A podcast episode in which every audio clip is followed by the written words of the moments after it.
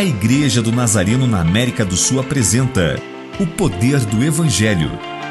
Um devocional de autoria do Reverendo Severino José que abençoará sua vida.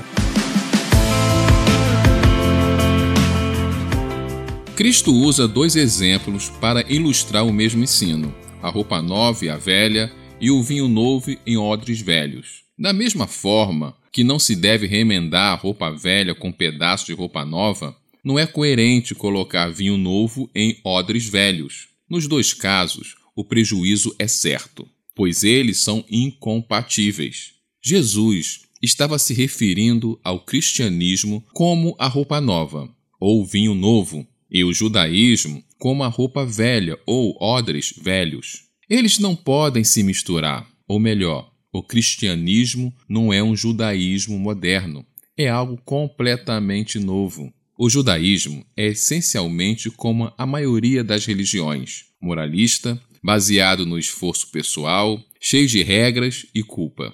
O Evangelho, pelo contrário, não diz respeito ao que fazemos, mas ao que foi feito por nós. Sua base está na graça, amor e fé. Senhor, Evangelho não é uma religião, é algo completamente novo, pois ele não é moralista e nem legalista, como também não é imoral ou egoísta, e restaura, antes de tudo, o nosso relacionamento contigo.